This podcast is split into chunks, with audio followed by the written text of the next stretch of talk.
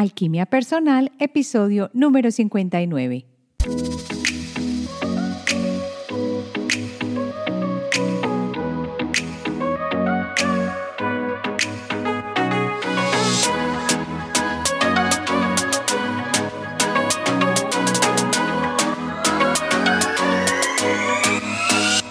En este episodio de Alquimia Personal vamos a seguir con el tema que habíamos dejado la semana pasada y era los cambios que suceden en tu cuerpo a raíz de comenzar el proceso de transformación, el despertar, el mirar hacia adentro, los procesos intuitivos, todo este tipo de cambios que te obligan a mirar hacia adentro y cómo se manifiestan en nuestro cuerpo. La vez pasada habíamos visto cinco cambios, ahora vamos a continuar con estos cambios en nuestro cuerpo y al final voy a responder la pregunta de una persona que me llegó a través de SpeakPipe, así que quédate conmigo en Alquimia Personal.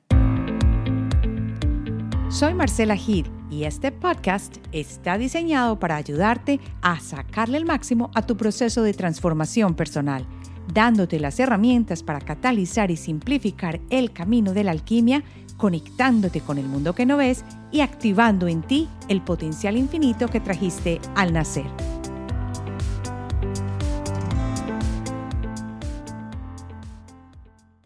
Hola, hola.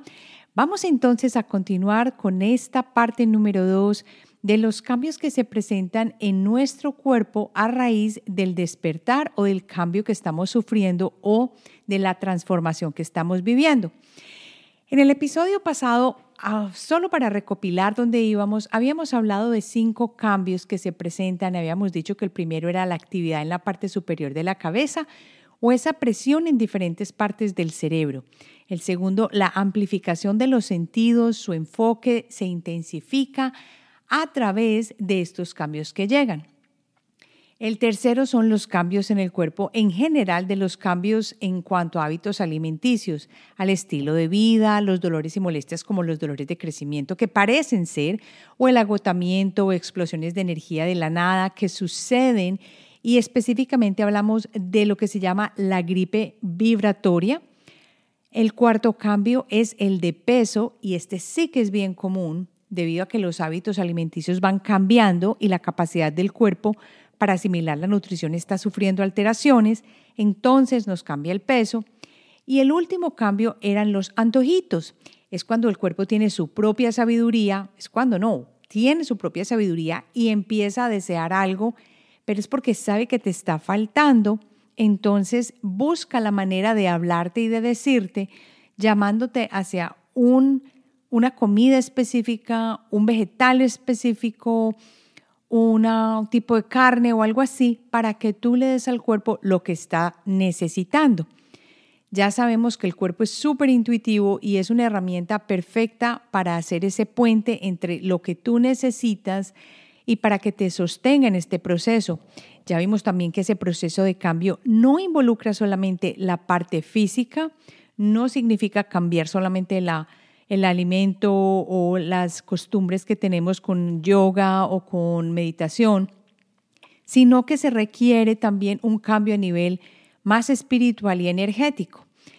El cambio número seis, que me parece muy importante y es porque lo viví yo personalmente y porque además he visto que muchas personas, especialmente que practican kundalini yoga, lo viven, es el de los mareos. Y este se da cuando se están reequilibrando a muchos niveles nuestras capas energéticas y el oído interno es muy sensible. Y uno o dos episodios de mareo pues no deberían sorprendernos. En general se dice que no son recurrentes, que obviamente tú tienes que buscar ayuda médica si a toda hora estás mareado, se tiene lo que se llama vértigo y que estos episodios de mareo también pueden ser cambios en la presión arterial. Muchas veces cuando nos acostumbramos a una práctica meditativa, a una manera de vivir y nos comprometemos con ella de que nada nos va a turbar la paz y a hacernos sentir fuera de nuestras orden o fuera como una locura, nos damos cuenta que nos estamos volviendo más calmados y nuestra presión arterial va bajando. Todo esto son ajustes que necesita realizar el cuerpo para que comprendamos que estamos entrando en un nivel diferente. En el caso personal, duró mucho más de un mes el vértigo, pero lo interesante era que iba y se desaparecía. Venía y se iba, venía y se iba. Pues tanto así que visité al médico para hacer los exámenes pertinentes porque una cosa de estas nunca debe dejarse sin tratar. Uno tiene que mirar realmente cuál puede ser la causa y obviamente cuando ya se está manifestando a, nivel ya físico es cuando tenemos que empezar a darnos cuenta qué es lo que está sucediendo dentro de nosotros. No siempre todo es afuera. Muchas de las causas, pues por no decir que la mayoría de las causas de las enfermedades, empiezan de una manera u otra a nivel interno, a nivel energético se manifiestan primero y luego cuando ya están muy avanzadas llegan a la parte física para manifestarse de una manera más obvia, puesto que no le hemos escuchado los mensajes que nos está diciendo nuestra sabiduría interna. El séptimo cambio que se presenta son episodios de energía intensa. Y yo agregaría que no solo de energía intensa, sino que también se contrasta con episodios en que uno dice, ¿cómo fue que me sacaron la energía y yo no me di cuenta y estoy sin energía? Esto me sucedió a mí en el proceso que estuve de incubación, como lo llamo yo, de hibernación, cuando yo sentía que tenía una energía increíble y me levantaba con una energía y de pronto a las dos de la tarde yo ya iba y tenía lo que yo llamo la moridera yo decía, pero ¿qué es esto? ¿Qué me pasó? Entonces yo dije, claro, me falta vitamina D. Y me hicieron los exámenes y me dijeron, no tienes nada, a ti te está pasando, no sé qué será, pero tu vitamina D está bien, estás comiendo carne, tienes buen nivel de hierro, todo esto me lo examinaron y me di cuenta que no sabía por qué me estaban dando estos episodios más que de energía intensa, porque me daban más como de moridera, me daban también los de energía intensa. Y es que a medida que el cuerpo resuena con nuevas energías de una frecuencia más alta, uno de los síntomas físicos más estimulantes del despertar espiritual es que puede tener un apuro o una, una, una resurgir grande, una, un envío intenso de una energía. Sobre todo y esto es importante, sobre todo si un chakra se aclara repentinamente. Y puede suceder que al empezar, por ejemplo, una práctica meditativa, no te des cuenta y empiezas a limpiar capas de lo que llamo esa porquerita que a veces cargamos y está en nuestro campo energético y sin darnos cuenta, digamos, porque no sabemos medir cómo es la energía de un chakra, por ejemplo, si es un caso porque yo no sabía cómo se medía esto, empieza que tenemos una cantidad de energía que no sabemos de dónde resultó. Y entonces te vuelves un día y llamas a todo el mundo y con todo el mundo te sientes bien y estás feliz y tú dices, pero ¿dónde salió esto? Lo más seguro limpiaste el chakra del corazón y no te diste cuenta. De pronto en una meditación que hiciste era una meditación en la que te conectaste con un momento de perdón y se te abrió el chakra del corazón mucho más. Es un regalo bellísimo, hay que recibirlo, pero no te diste cuenta y por eso es que tenías ese apuro de decirle a todo el mundo que lo amas, una energía tremenda. En fin, si los viejos recuerdos celulares se eliminan cuando uno aclara, por ejemplo, un chakra repentinamente, esta energía resultante es la respuesta gozosa del cuerpo. Claro, el cuerpo se pone feliz porque ya no está ese atranque. Y es más, ahora que puedo medir las energías de los chakras con el péndulo y organizar las energías de estos chakras para que estén funcionando perfectamente, me doy cuenta que hay días en los que me siento mucho mejor y cuando algo no está bien me doy cuenta que hay un chakra que no está trabajando como debería y voy y lo mido y preciso, está volteando hacia el otro lado o necesita algo o puedo ayudarme con una terapia de color. Yo en este momento siento que la energía se siente diferente a medida que uno va adentrándose en el proceso de entenderse un poco más, sobre todo a nivel energético. Recuerda también que este camino de alquimia y de transición puede a veces parecer como una montaña rusa espiritual.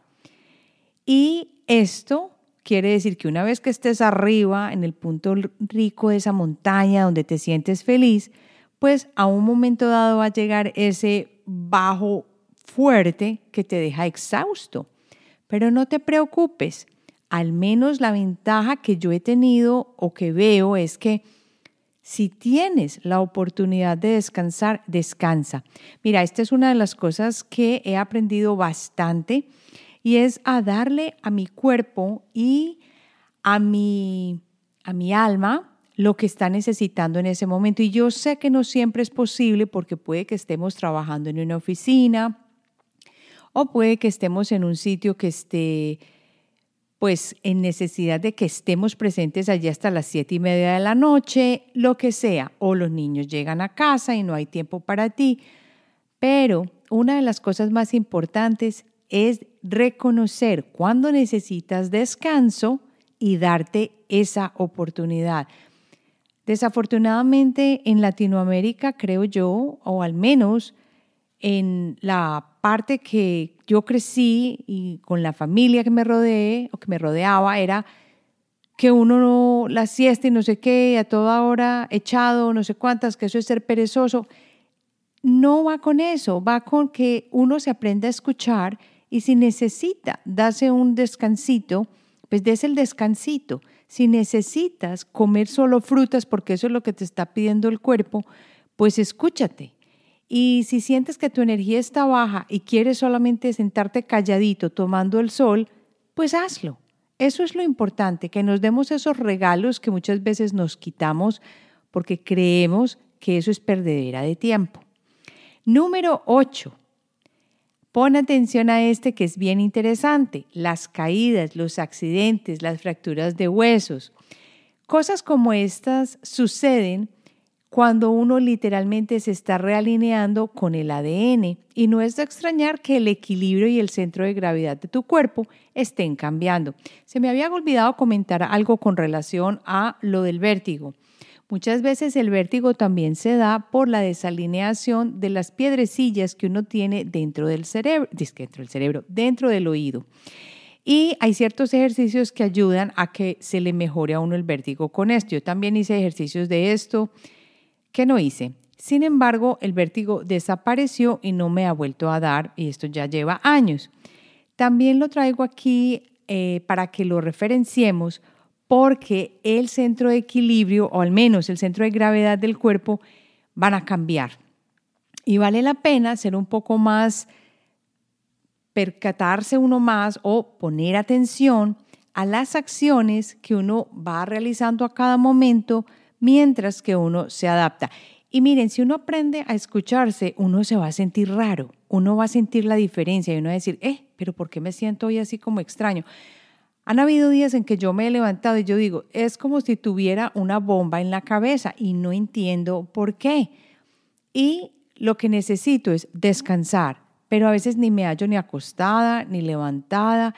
Es más, lo que he encontrado que me ayuda cantidades si yo me levanto con un malestar físico, que es muy extraño, y lo descubrí es a través de probar y de hacer diferentes cosas que me ayudaran, fue darme cuenta que si hago yoga, la yoga me ayuda a mover la energía. Entonces, cuando a veces me levanto con un dolor de cabeza fuerte, que no es muy normal, voy y hago yoga. Tengo que pasar el momento en que hay que pereza, empezar a hacer algo cuando uno tiene dolor de cabeza. Lo más fácil es ir a tomarse una pastillita, un ibuprofeno y se pasó el problema. Sin embargo, si empiezas a tomar bastante agua y luego haces yoga, te das cuenta que vas a mover la energía, algo está trancado. Y eso precisamente es lo que hacemos cuando trabajamos con el péndulo, los atranques emocionales en la energía que se quedan en, nuestro campo energético y que luego se empiezan a manifestar también en nuestro cuerpo. Así que esto es normal. Espera de pronto poner atención, más atención, porque los accidentes, las fracturas, las caídas, es más, el yo superior muchas veces o nuestra intuición que sirve como puente nos está avisando de cosas subconscientes a través de estos accidentes y de estas fracturas y de estas caídas. Vamos a pasar entonces ahora al número 9, que es, bueno, yo no me acuerdo que a mí me haya sucedido este, pero sí lo he oído, lo he oído mencionar, el crecimiento más rápido del pelo y de las uñas. Y lo más probable es que se dé porque estás ingiriendo alimentos diferentes hasta el punto que te estás nutriendo mejor con tu cuerpo. Te vas a dar cuenta que cuando empiezas un camino, una senda más centrándote en ti, hay cosas que ya no te van a llamar la atención. De pronto la comida chatarra no va a ser tan importante para ti. De pronto el comer este animalito no era tan interesante o tan llamativo como era antes, que uno decía, qué rico, una carne inmensa que me cubre el plato. De pronto ya no es tan importante. Y vuelvo y lo digo, yo todavía consumo carne animal, ah, carne pues de, animal, eh, carne roja. Pero, por ejemplo, de, de golpe dejé de comer pollo. Pues no, yo no compro pollo, no ingiero pollo, ni huevos, ni, ni leche normal, pues leche de vaca, sino leche de almendra, eh, pero sí como la proteína animal de la carne roja, pero en un pedazo pequeñito, dos veces a la semana, no, no necesito más. Y si llegará un momento en que el cuerpo me dice que ya no necesito o ya no quiero más, pues no la como. Desde pequeño mi hijo generalmente rechaza el pollo, no le gusta casi el pollo. Entonces esa fue otra de las causas que, por las cuales decidimos que no más pollo. Además, acuérdate que el espíritu es muy sabio. Él conoce bien o sabe bien que el cuerpo es su vehículo y que probablemente lo están mejorando. a partir de ser un carrito malo, por ejemplo, a un modelito más nuevo y mucho más eficiente. Así que el espíritu perfectamente le da esta vía y este espacio al, al vehículo cuerpo para que empiece a alimentarse mejor y puede que por esto te crezcan las uñas y el pelo mucho más fácilmente.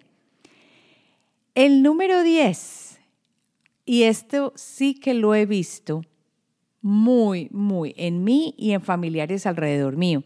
Las intolerancias alimenticias y las alergias que antes ni te molestaban. Estas intolerancias alimenticias las escucha uno que yo ya no me puedo comer esto, yo ya no puedo comer aquello. Yo recuerdo que uno comía una bandejita paisa completa con todo y hasta que venía hasta con huevo, carne molida, aguacate. Primero, las porciones ya no se necesitan tan grandes y la gente puede decir, ah, es porque te estás volviendo más, más adulta. Yo creo que no, yo creo que es porque yo como muy bien. Es una de las características que siempre he tenido, como muy bien, no gano peso y muy saludable, ningún medicamento. Entonces, pues no, no estoy bajo ningún medicamento. Entonces, yo creo que es a partir de cierto proceso que uno va cambiando y que le va mostrando que hay ciertas intolerancias alimenticias. A mí no me ha pasado, por ejemplo, intolerancias con cosas grasosas, porque generalmente no como cosas grasosas, pero sí me ha sucedido, por ejemplo, con el trigo. Yo no soy celíaca, sin embargo, sí me doy cuenta que el trigo no va conmigo ni yo con el trigo. Y alergias que antes mostraba, que antes nunca mostraba, pues no me han sucedido. Yo no tengo alergia a nada. Esto va con la realineación del cuerpo para que no te extrañes. Si hay situaciones de alimentación compulsiva, por ejemplo, eh, que antes vivías, que yo tenía que estar comiendo chocolate, chocolate, chocolate dulce, sobre todo el chocolate con leche y azúcar refinada, tu cuerpo puede estar pensando por ti y te va a enviar ese mensaje claro como la patada en el estómago que sentiste después de que te comiste esa chocolatina, de esa que no era, mm, por ejemplo, cacao oscuro con muy poco azúcar y que no era endulzada con azúcar refinada, que es bien distinta para el cuerpo que aquella que uno se come deliciosa de pronto o que uno ya estaba más acostumbrado, que era con leche y con azúcar refinada. El cuerpo te lo va a decir. Por eso es que hay muchas personas que dicen, yo ya no me puedo tomar un chocolate con leche. Yo ya no me puedo tomar no sé qué, no sé cuánto. Es que hay demasiado grasa, demasiadas cosas distintas a nuestro cuerpo. Esto también puede ir de la mano con el hecho de que no nos estamos desintoxicando el cuerpo mínimo una vez al año y el cuerpo hay que cuidarlo. Es como si tú tuvieras un vehículo y nunca lo limpiaras y nunca lo pasaras por el, por el lavadero de carros y nunca lo aspiraras y, y estás pretendiendo que el carro siga divinamente bien. No. Estos mensajes claros los envía el cuerpo porque nos está diciendo no estás manteniendo tu vehículo en forma plena. Entonces hay que escucharlo perfectamente porque el cuerpo es el vehículo para esta vibración más alta y tiene que estar en perfecto acorde con lo que nos está llegando y con lo que estamos empezando a vivir. Número 11, muy, pero muy común. Palpitaciones del corazón. Yo creo que las personas que yo he conocido que han cambiado y que ahora están en este momento, en este cuento más de, de despertar, no criticar tanto, ser un poquito más intuitivo, vivir una vida más armoniosa, qué importa lo que digan los demás, yo vivo mi vida en paz, han experimentado las palpitaciones del corazón y puede ser una simple reacción de ansiedad a la variedad de cambios contenidos, por ejemplo, en los síntomas físicos del despertar espiritual, o puede ser porque en este momento estamos viviendo una situación más difícil. Sin embargo, sin embargo, yo los anotaría y pondría atención. A mí me han dado algunas veces pero nunca he sentido que tengo algo malo. Además, en el eh, físico anual que me hago, pues me hacen electrocardiograma y no tengo ningún problema. Así que no les pongo mucho cuidado y se los dejo al mm, cambio de la energía y del ADN. A los humanos no nos gusta el cambio, recordemos eso. Pero un despertar, una alquimia, un proceso de cambio requiere cambios en muchos niveles. Hay que sumergirse en el momento presente y respirar muy lenta y profundamente cuando esas palpitaciones del corazón nos están dando. Realmente respira, recibe el oxígeno en tus pulmones con agradecimiento y date cuenta que estás completamente a salvo. Tu corazón debería llenarse de energía, pero sin hacerse más rápido se vuelve un poco más lento y lo logras calmar. Número 12. Cambios en el cerebro izquierdo, sobre todo para personas que son muy racionales y entre esas me cuento yo. Cuando empezamos con este proceso de desarrollar el lado derecho, el lado creativo, el lado imaginativo, el lado intuitivo, nos damos cuenta que algo le pasa al cerebro izquierdo y es que de pronto empieza a no funcionar tan rápidamente. Es como si, a ver, yo lo puedo expresar de la siguiente manera. Es como si uno estuviera en un carro y como si le hubiera pasado un espacio de aire a la gasolina y el carro como que trastablillea, no se mueve bien, como que es un ah, ah, ah, así.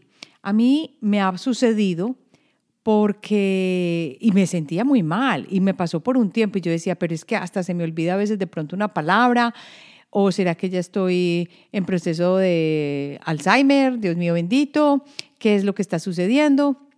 La realidad es que el cerebro derecho está avanzando para alinearse con su despertar y el cerebro izquierdo puede sentirse como, como quien dice, bueno, esto, esto ya no estamos los número unos o de pronto no estamos al mismo nivel o de pronto no estamos tan usados. Entonces se siente como con unos saltitos. Algo extraño sucede. Hasta que no lo experimentes, de pronto no vas a entender muy bien lo que estoy diciendo. Pero no te preocupes, llegan en un momento en que se emparejan. Y lo mismo pasa con la energía. Así que no te presiones. Lo que hay que darse en estos momentos es poca presión y mucho descanso. Esto sí que es importante porque estamos muy acostumbrados a vivir con el cerebro izquierdo siempre dominando, siempre yendo hacia adelante, siempre diciéndonos qué tenemos que hacer y generalmente no le damos espacio al cerebro derecho. Pero vas a ver que con este proceso de cambio y transformación es el cerebro derecho el que va a sacar la delantera. No es que vaya a ser más adelante que el cerebro izquierdo, sino que se va a emparejar, porque como he dicho, por los últimos cientos de años hemos estado completamente en función de alimentar al cerebro izquierdo, lo que son los números, la racionalidad, la medición, el tiempo, todo contado específicamente, y el lado derecho ha tenido un resurgir muy grande cuando estamos en proceso de transformación y de despertar. Vamos ahora al cambio número 13. Este sí que me encanta y lo he llamado lucir más joven. Y este puede que te suceda cuando estás en una situación específica. Así como lo oyes, suena loquísimo, pero yo creo que es cierto. Cuando estás en una situación de estrés, cuando estás en una situación donde no te estás sintiendo bien, te ves más viejito o más viejita. Pero cuando estás en una situación que estás feliz, la felicidad y la paz son definitivamente ingredientes de la fuente de la eterna juventud. Entonces, obviamente te ves mucho más joven.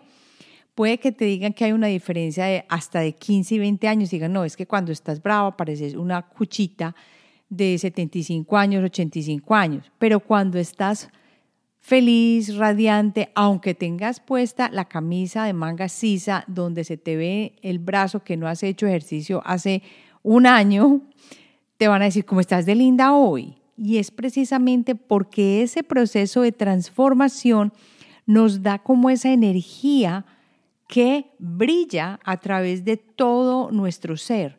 Y sin saber cómo, nos vemos más radiantes, más jóvenes. Algunas personas han expresado que las líneas de la cara pueden suavizarse y que los círculos y la oscuridad que están alrededor de los ojos desaparecen. Pueden hasta cambiar su postura porque se vuelve más recta.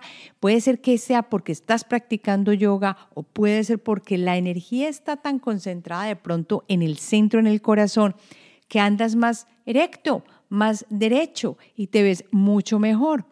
Su paso esto sí que es importante y sí se ha notado. Su paso es más seguro, el de la persona que experimenta este tipo de cambios. Por ejemplo, tú caminas y se siente la seguridad a medida que avanzas y esto es una metáfora hacia su conocimiento y hacia su crecimiento personal. Es bien interesante ver que personas como monjes Shaolin, que han sido educados en China, y que manejan la energía también, tienen la manera de caminar muy distinta y sus ojos reflejan una luz e irradian un brillo muy especial. Creo que en parte es porque cuando vamos viviendo a través de estos procesos vamos a darnos cuenta que sí es posible hacer esa transformación y que esa transformación también se refleja en nuestra parte exterior. Vamos ahora al cambio número 14 y este es los nuevos patrones de sueño. Y yo creo que todos hemos vivido este. Yo creo que no he encontrado una persona que haya pasado por un proceso de transformación y que no me haya dicho, y por eso era que yo me despertaba a las tres y media de la mañana y no sabía por qué. Yo creo que esa es una de las causas más comunes, o de las, de las no las causas, sino de las consecuencias o de los síntomas más comunes que se presentan cuando estamos en proceso de despertar y en proceso de transformación. Nos empezamos a despertar sin saber por qué a cierta hora de la madrugada y abre uno los ojos como un búho y no tiene idea de por qué. Esto es muy común. Puede haber que puede ser que haya noches que tu cuerpo esté literalmente zumbando y aquí hay una experiencia muy interesante que quiero compartir. Yo creo que, yo digo que sería más o menos hace tres años o de pronto más, por ahí unos cuatro años. Yo me acostaba y empezaba a sentir corrientes eléctricas en la parte de mi espalda que yo decía, pero si yo estoy debajo del edredón, que es de plumitas, calentito, tengo pijama flannel, tengo un apartamento que no hace frío, ¿por qué estoy sintiendo escalofríos? Y obviamente no tenía escalofríos porque tuviera fiebre o porque tuviera una enfermedad específica. Estos movimientos de energía me sucedían, yo creo que fue por más o menos unos cinco o seis meses antes de acostarme cuando ya empezaba a dormirme, esos corrientazos. Y yo no entendía por qué. Ahí fue cuando yo empecé a indagar qué estaba sucediendo en mi cuerpo. Y yo creo que esto está relacionado con los patrones de sueño porque para unas personas se manifiesta con estos, como este zumbar, como de la energía en el cuerpo, y para otros es que se despertaban. Yo tuve los dos. La euforia puede significar noches de poco sueño. Sin embargo, después de un periodo de integración de la energía y del cambio, lo más seguro es que desees más de ocho horas habituales de sueño. Y como siempre he dicho, es que uno de los cambios más grandes es que el cuerpo empieza a decirte, necesito dormir más tiempo para recuperarme de este cambio que estoy sufriendo. El sueño, pues no te va a hacer nada malo. Es una de las mejores formas para que el cuerpo se cure del basurero de los recuerdos celulares tóxicos, de las cosas malucas que tenías, de las viejas intenciones, sobre todo, sobre todo, si estás efectuando trabajo energético. Por ejemplo, cuando yo hablo de ir hacia adentro, muchas personas quieren tener sesión, por ejemplo, para ver qué problema o qué capita o qué cosita pueden trabajar porque les está presentando una molestia en el cuerpo, un dolorcito en el hombro que no entienden por qué. Entonces, como yo lo hice o como lo estaba viendo con los dientes, tengo que saber de qué se trata y entonces vamos donde una persona que trabaja energía o en este caso pues yo lo hago yo misma para mi energía y me doy cuenta que hay algo ahí tóxico, un recuerdo celular tóxico o una situación que no creí que en ese momento hubiera sido difícil, pero resulta que sí lo fue, o una vieja intención o algo que no perdoné. Y recuerda los síntomas físicos, como quien dice, se queda esa energía como un recuerdo de esa parte emocional que vivió allí y es allí cuando empezamos a hacer el trabajo de soltar que vamos, que vamos a necesitar mayor, mayor ah, número de horas para dormir. Porque estos síntomas están aquí para ayudarte en esta transformación, en este cambio.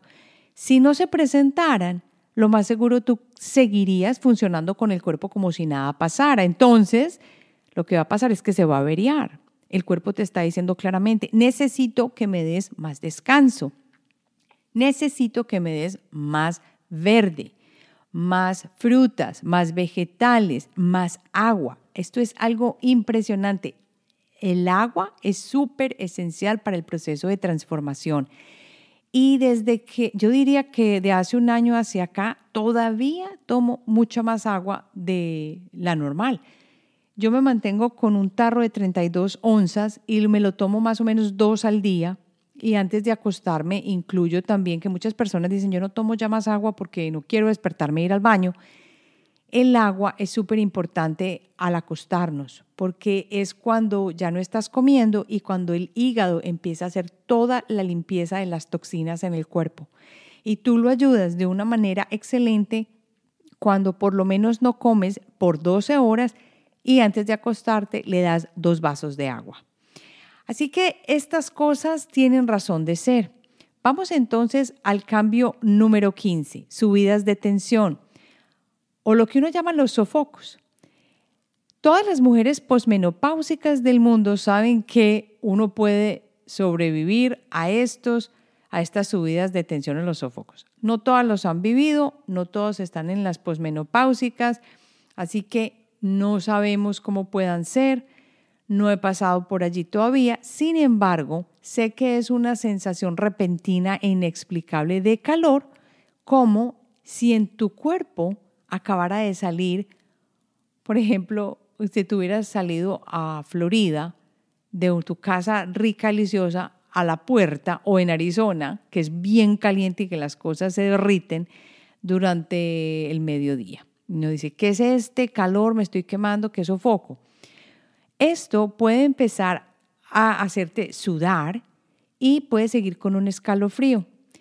No hay nada que asustarte, simplemente se está recalibrando el equilibrio hormonal del cuerpo. Esto es muy común también que empiece a ayudarle a manifestar a la piel cosas que antes no se manifestaban. Y uno va donde el médico, el médico le dijo, sí, claro, como me dijeron a mí, usted ya tiene rosácea, eso es normal, no se preocupe, eso no se quita. Y puede que no, puede que simplemente sea un cambio del cuerpo que está liberando algo y cambiando. Y lo que recomiendan es inhalar, exhalar y dar un agradecimiento rápido y vivir a través de esto por el momento en que se dé. Esto, como te digo, no lo he experimentado yo, no sé cómo se vive, pero sí he oído muchas personas que lo dicen, y no solamente mujeres, porque generalmente pensamos en este tipo de cosas solamente con mujeres, porque dicen, ah, es que claro, ya está menopáusica. Ese no es el punto. El punto es que lo viven muchas personas y no solo mujeres. Número 16. Ay, en esta sí que me identifico yo. Erupciones cutáneas. El acné se debe al estrés, nos dicen. El acné también es la comida. Lávese la cara 90 mil veces. ¿Te acuerdas cómo nos decían todo eso? Pero la realidad es esta. Yo nunca en mi vida sufrí de acné cuando estaba joven. Nunca, nunca, nunca. Y como les estaba comentando en el punto anterior, ahora se me presenta un brote en los dos cachetes. Erupciones cutáneas o también se puede dar la urticaria, algo te rasca, te rasca, te rasca. Y uno va donde el, um, donde el dermatólogo y le dice, sí, tiene rosácea, como me pasó a mí, como había dicho, pero no siempre es tan fácil de, de salir de ella. Puede que sean hormonales, sí. De todas maneras, a muchas personas les hacen estas erupciones. Por ejemplo, yo lo he vivido una erupción al lado del codo, en el lado derecho, y se desapareció completamente y nunca más volvió. Son temporales y desaparecerán. Así que no te preocupes ya mucho. Eso sí, una cosa que yo recomiendo es aceite de castor. Ayuda muchísimo para este tipo de cosas. Y sobre todo la piel se va resecando cantidades. Por eso es que se necesita tanta agua. Así hemos llegado al final de los cambios que se presentan en tu cuerpo a raíz del despertar o del crecimiento que estás llevando, de la transformación o de la alquimia. Ahora vamos a pasar a responder una de las preguntas que me han llegado a través de SpeakPipe. Recuerda que tú siempre puedes dejar tu pregunta yendo a la página de alquimiapersonal.com, alquimia con K, en el episodio y allí puedes grabar por un minuto y medio la pregunta que necesitas o que quieres resolver. Hola, me gustó mucho este podcast y me llegó mucho porque estoy en un proceso que me llegó un mensaje un poco de empezar a escuchar mi cuerpo y a conocerlo. Por cuarta vez se me viene como una lesión en la costilla, una fisura porque hago ciertos deportes y yo con el dolor así aún sigo haciendo cosas. Creo que hay un campo energético ahí un poco, eh, ¿cuál es la palabra? Estancado. Entonces me gustaría un poco indagar ahí me pasan ciertas cosas y me autodestruyo con mala alimentación, hago deporte, me alimento bien y me pasan estas cosas y tuve una semana que fue comer pura chatarra, azúcar, azúcar, ahora me siento súper mal, entonces como que necesito un poco ahí conocer entre mi cuerpo y las emociones. Si me gustaría más información de esta terapia de la que hablaste con el péndulo y ahí no me acuerdo mucho cómo, cómo se llamaba, pero me gustaría indagar más en qué está pasando en ese lado derecho mío de las costillas a nivel muscular que ya por cuarta vez que me pasen dos años. Entonces creo que, claro, eso más que nada, a ver si me pueden mandar información, un poquito de ayuda. Muchas gracias y agradecida ahí por estos hermosos podcasts con los que empecé a conectar ahora. Un beso, gracias. Hola María Jesús, yo creo que te estás refiriendo a cuando trabajamos dolencias físicas que ya se han manifestado en el cuerpo que vienen de una causa emocional. Y esto es precisamente el trabajo que se hace con péndulo. Cuando al principio una persona que te está haciendo la terapia te pregunta, la persona encuentra la causa de la dolencia a través del péndulo. Puede ser física, puede ser emocional, puede ser espiritual, puede ser de ancestros, puede ser de vidas pasadas, puede ser combinación, hay muchas causas, pero cuando se sabe que es una causa emocional, hay ciertas maneras de trabajarlo. Entre esas maneras se utiliza la terapia del color, tomar envasos de ciertos colores, realizar cierto tipo de dibujos con mandalas, por ejemplo, utilizar un color para ayudarse, eh, puede ser también flores de Bach para limpiar esa memoria de la energía que se quedó en tu campo. También puede ser una terapia a través de limpiar esto con un péndulo específico, especialmente para remover ese tipo de energía y alinear la energía o limpiar el campo energético. Hay muchas maneras de hacerlo y el trabajo de péndulo, la radiestesia, te va a ir mostrando qué hay que hacer. O sea, al menos al terapeuta le irá mostrando qué hay que hacer a medida que va preguntando y avanzando en su proceso. Este es el caso que estoy viviendo yo en este momento, que lo de las muelas tenía su causa emocional y al ser emocional encontramos la causa, se trabajó o se está trabajando a través de las flores de Bach y también lo voy a trabajar como cosa mía a través de mi proceso de pintar en acuarela con ciertos colores que tienen cierta vibración y que me van a ayudar a liberar esto no sucede inmediatamente, es un proceso y precisamente a través del péndulo se pregunta cuánto tiempo, cuántas gotas de cada flor de Bach, qué hay que hacer, si hay que mezclar más de una flor, en fin. Así que sí es posible organizar la energía de esta manera y se hace a través de la radiestesia.